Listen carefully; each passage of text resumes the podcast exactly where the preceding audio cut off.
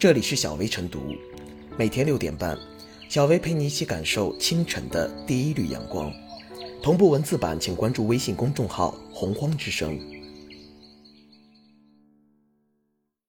本期导言：如今，我国的慕课数量和应用规模位居世界第一，线上课程成为学生们学习任务中常见的一部分，一些课程甚至全部要求在线上完成。然而，越来越多的付费刷课产业链也随之产生。流传在朋友圈、QQ 群中的人工刷课，五元一门，不学而过，让不少线上课程沦为形式。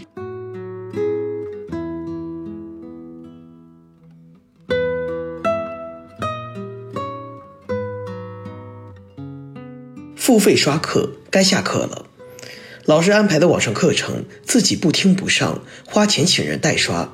仅仅花几元钱，便省下了几十个小时的时间，还拿到了必须的学分，似乎物有所值。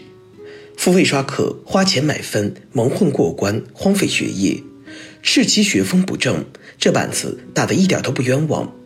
更为重要的是，会引发劣币驱逐良币效应，让一些学生发出“我还要不要做认真上课的傻子”的疑问。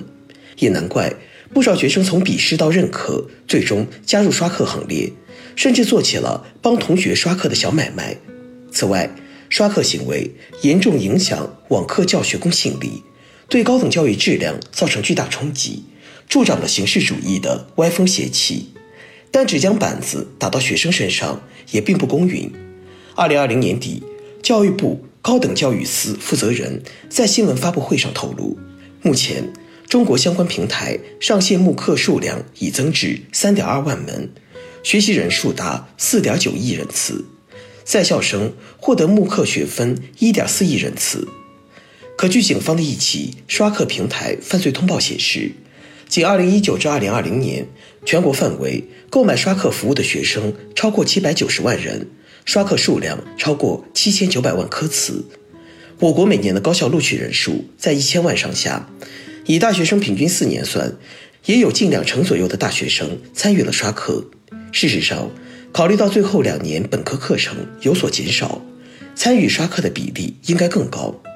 考虑到本科生每门课程二至四学分，总学分在一百四十至二百之间即可毕业，每人平均刷十课次的量也明显不正常。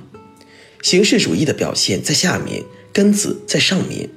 线上课程形式主义泛滥，同样需要深挖根源。综合各方信息。除学风不正的内在原因，也有迫不得已的外在因素。除了学生自律不严的问题，学校网课占比安排不科学，老师教学管理不负责任也是重要原因。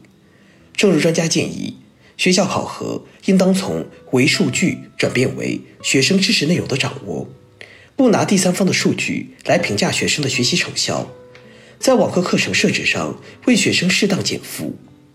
新冠疫情爆发后，线上课程正在成为推动高等教育变革的重要引擎。但线上课程永远不能替代线下课程，即便是推进线上课程，也要管好用好，不能沦为学生花钱买学分的工具。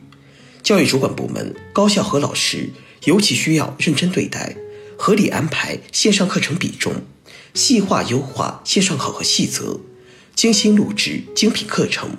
让学生愿意学，有收获，不为学分而刷课，不为学分丢了学风。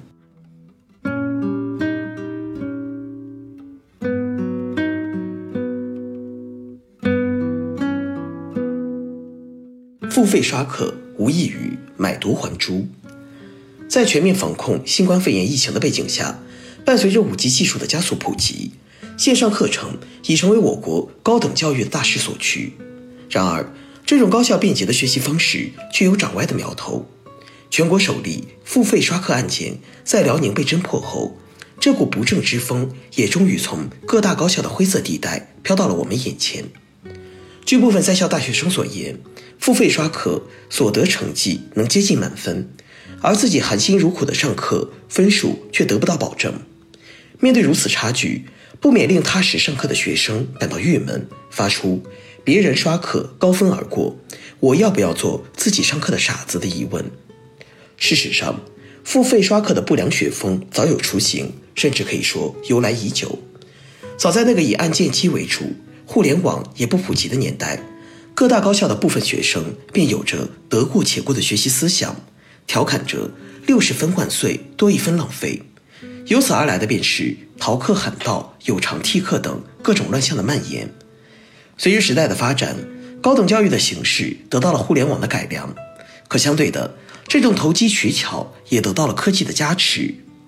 从有偿替课的得过且过，到付费刷课的不学而过，互联网时代的红利一定程度上也助长了这股不正学风。可这样的学分真的物有所值吗？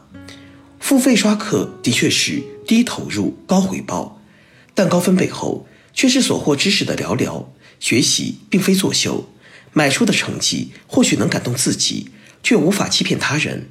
如今的不劳而获，可能就是毕业后的身无长物，劳而不获。其实学分也罢，绩点也好，这二者本就起促学之用。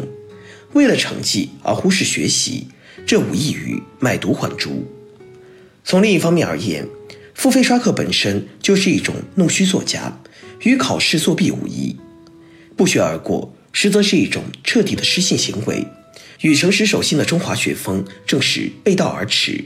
正所谓“人无信不立，国无信则衰”。通过刷课毕业的大学生，又如何能成为国之栋梁呢？付费刷课的确刷出了学分，却失了学识，更丢了学风。亡羊补牢，亦为时不晚。这股付费刷课的歪风邪气既已刮起，我们就应及时刹住。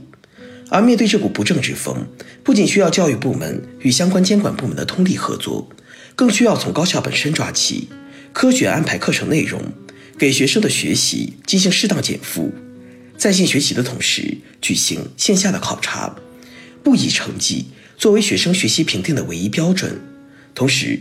还应纠正好学生们的学习态度，改变其唯分数论的看法，从根本上改变这种形式主义、弄虚作假的不正学风。在线教育的这堂大课上，我们需要学习的还有很多，而付费刷课的这股不正之风也该正式停课了。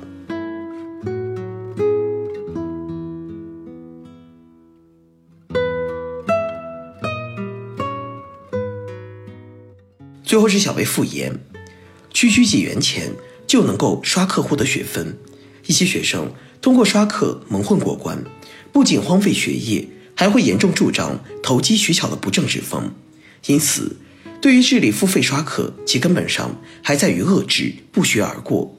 首先，学校要认真的查，对那些不学而过的大学生给予严厉的惩处，让他们得不偿失。